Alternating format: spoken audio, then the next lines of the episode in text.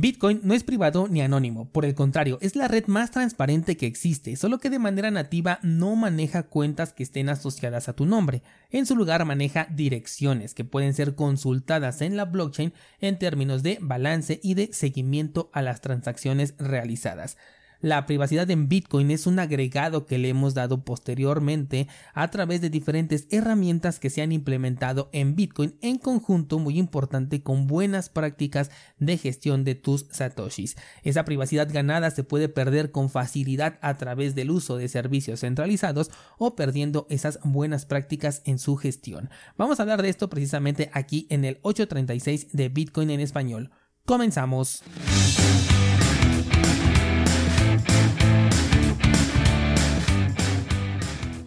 En los últimos episodios te he hablado sobre el tema de la privacidad haciendo énfasis en temas como el conjoin, el coin control o incluso utilizar Monero. Estos métodos son efectivos en el objetivo que están buscando. CoinJoin, por ejemplo, genera una ofuscación entre los participantes que deciden mezclar sus UTXO. Posteriormente, para mantener esa ofuscación, pues es necesario que utilices el coin control. Esto hace que no mezcles fondos entre ellos, perdiendo cierto nivel de privacidad o incluso que los puedas mezclar con fondos que todavía ni siquiera han pasado por el proceso de coin join. Eh, actualmente las carteras te separan automáticamente estos fondos precisamente para evitar esta, esta mezcla, pero aún así el usuario a través de una mala gestión podría llegar a mezclarlos ya sea por desconocimiento o por error. Mientras tanto, con Monero, te explicaba ayer precisamente, hace que prácticamente al momento de cambiar tu Bitcoin lo estás vendiendo a una persona y después vuelvas a comprar ese Bitcoin a otra persona de tal forma que el Bitcoin que vendiste y el Bitcoin que compraste no tienen ninguna relación entre ellos, siempre y cuando, de nuevo, se utilicen buenas prácticas de gestión de tus satoshis. Me refiero en este caso a utilizar una dirección diferente, ya que si compras y vendes y lo mandas a la misma dirección, no tendría ningún sentido pasar por ningún procedimiento ni de conjoin ni de, eh, de, de pasar a través de Monero. Este es uno de los puntos que tienen precisamente los moneristas, no sé si se les diga de esta manera, pero me refiero a los seguidores de Monero en, términos, de, privacidad. Eh, ellos dicen que con Bitcoin tener privacidad es de cierta manera complicado, no tiene una garantía total y además cualquier mínimo error puede hacer que se pierda esta privacidad. Y sí, es cierto. Sin embargo, no es un error, es el diseño nativo de Bitcoin que en ningún momento buscó ser privado. Los CoinJoin, CoinControl, Paynims y demás herramientas son agregados que después llegaron para satisfacer la necesidad de ciertas personas que buscaban tener privacidad en la gestión de sus satoshis, pero hasta el momento no existe una implementación nativa que pueda tener un equilibrio entre lo que es la privacidad y la transparencia que caracteriza a Bitcoin. Ahora, otro punto importante son los servicios centralizados. Todo fondo que tengas dentro de un servicio centralizado, te estoy hablando de un exchange, está ligado a tu nombre. Si tú te llamas, por ejemplo, Juan Pérez y tienes un Bitcoin en Binance, bueno, pues entonces Binance sabe y sobre todo puede reportar a las instituciones correspondientes, llámese Hacienda o incluso a otros servicios centralizados, puede reportar que Juan Pérez tiene depositado un Bitcoin dentro de Binance. Considera entonces que si lo sabe Binance, también lo sabe Coinbase, Kraken, Bitfinex, Bitso, etc. Todas estas empresas centralizadas pueden compartir información entre ellas con el objetivo de tener una mejor rastreabilidad o un mejor seguimiento de los balances de sus clientes. Algunas veces he mencionado que si tienes fondos en Binance es una buena idea convertirlos a Monero y sacarlos de allí. Después ya los puedes volver a convertir a Bitcoin o a la cripto que tú quieras holdear y de esta manera almacenas tus satoshis rompiendo esa rastreabilidad.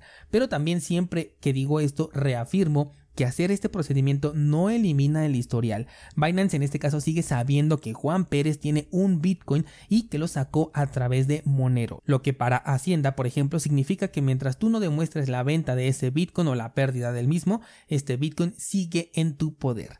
Siguiendo con este ejemplo, como tú lo pasaste a Monero y de ahí lo sacaste de Binance, eh, no pueden saber a dónde se fue ese, ese Bitcoin o ese, ese balance. No pueden saber incluso si ya lo vendiste. Esta podría ser la ventaja, pero tampoco es que les interese mucho saberlo eh, a los reguladores, porque pues ya tienen la información que necesitan, que es que Juan Pérez tenía un Bitcoin. Y lo demás simplemente lo pueden preguntar diagonal exigir al propio Juan en su declaración de impuestos. Le pueden decir, ¿sabes qué? Yo tengo un registro de que tú compraste un Bitcoin demuéstrame que lo tienes o demuéstrame que lo vendiste y en cuyo caso pues págame mi parte correspondiente. Seguimos con este mismo ejemplo y bueno, ahora supongamos que tienes un Bitcoin que sale de Binance y dos años después lo vendes en una plataforma peer-to-peer. Los servicios centralizados y en este caso las instituciones a quienes se les comparte esta información tienen el registro de que Juan Pérez tiene un Bitcoin, pero como se vendió en un peer-to-peer, no tienen el registro de salida de ese Bitcoin o de intercambio por dinero fiat. Si estuviéramos en un régimen estricto, pues Hacienda te puede decir aquí que tú tienes un Bitcoin y tú tendrías que demostrar o que todavía lo tienes o que ya lo vendiste y mostrar evidencia de cuándo lo vendiste, porque para ellos todavía está en tu poder ese Bitcoin por el simple hecho de que lo ligaste al principio a tu nombre, aunque posteriormente lo hayas vendido en un servicio peer-to-peer. El problema en estos ejemplos son los servicios centralizados que nunca te van a brindar una privacidad si es lo que quieres. Mientras los uses siempre vas a tener ese registro existente hasta que lo canceles. O sea, eh, me refiero a que si compraste un Bitcoin o depositaste un Bitcoin nuevamente en Binance, ese registro no se va a eliminar o a cancelar hasta que se encuentre un movimiento contrario, es decir, un movimiento de venta por esa misma cantidad. De hecho, una práctica pues inteligente, si es que tú ya tienes fondos dentro de algún exchange centralizado que estén ligados a tu nombre, sería venderlos todos por dinero fiat dentro del mismo exchange. Después con ese dinero fiat puedes acudir a un servicio peer-to-peer y volver a comprar tus satoshis, pero ahora sí ya lo estarías haciendo de manera peer-to-peer sin ligarlo a tu identidad. De esta manera estarías cerrando aquel registro abierto en el exchange centralizado porque eh, digamos compraste un Bitcoin y después volviste a vender ese Bitcoin, con lo cual pues está eliminando este balance y por otro lado la transacción peer-to-peer -peer, pues esta no va a estar asociada ni a criptomonedas ni a tu nombre. Claro que la solución más sencilla es dejar de utilizar servicios centralizados, pero a mí me gusta que consideres todas las opciones que tienes y bueno, pues tú elijas la que mejor te convenga o con la que mejor te acomodes. Ya sabes que a mí me gusta eh, ser partidario de una verdadera libertad y que seas tú quien pueda elegir eh, la opción que más le guste. Otra posibilidad, si de plano quieres utilizar servicios centralizados, es comprar a través de servicios peer-to-peer, porque de esta manera evitas que se ligue la compra a tu identidad y al momento de vender ahora sí lo puedes sacar por servicios centralizados.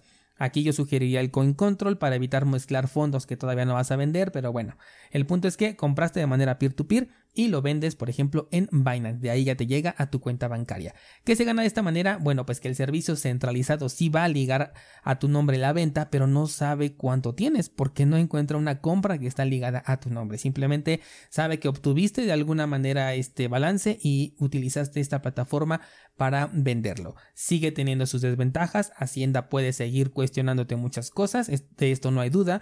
Pero bueno, ya no estás dejando huella del balance total que tú tienes porque no pasó por el servicio centralizado más que para vender. El problema con este tipo de estrategias utilizando servicios centralizados es que el más mínimo error que cometas puede hacer que pierdas toda la privacidad, por lo que tendrías que ser extremadamente cuidadoso y conocer perfectamente las herramientas que estás utilizando para ganar esa privacidad y darle un seguimiento a esa privacidad ya conseguida. Sin duda alguna, la mejor opción sería aprender a utilizar las herramientas de privacidad y las herramientas de compra y venta de satoshis de forma peer-to-peer. Si buscas privacidad, sin duda este es el camino ideal.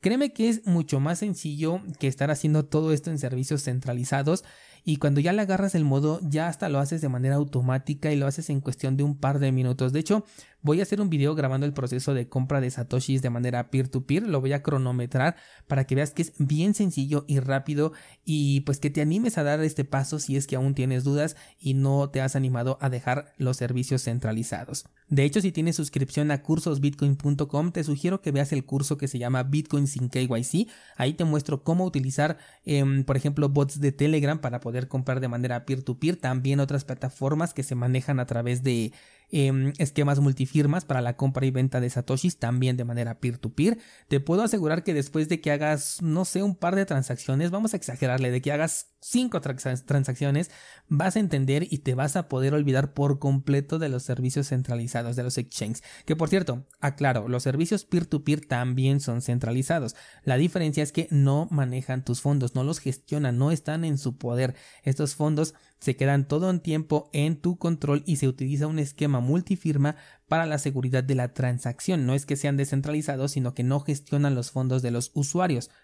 Solamente prestan el servicio del esquema multifirma para brindar una mayor seguridad en la interacción, ¿vale? Pero de cualquier forma, si quieres saber más al respecto, ahí tienes el curso Bitcoin sin KYC en cursosbitcoin.com, que ahí te explico todo y te hago ejemplos de compra y de venta en cada una de las plataformas que están disponibles y esto en muchos países, ¿vale? Así que bueno, pues eso sería todo por el día de hoy. Espero que te haya gustado y que te haya sido ilustrativo este episodio. Cualquier duda que tengas, ya sabes que me la puedes hacer llegar a través de las redes sociales o del grupo de Discord. Ahí tanto yo como la propia comunidad te puede resolver esta duda. Eso sería todo por el día de hoy. Muchas gracias y hasta mañana.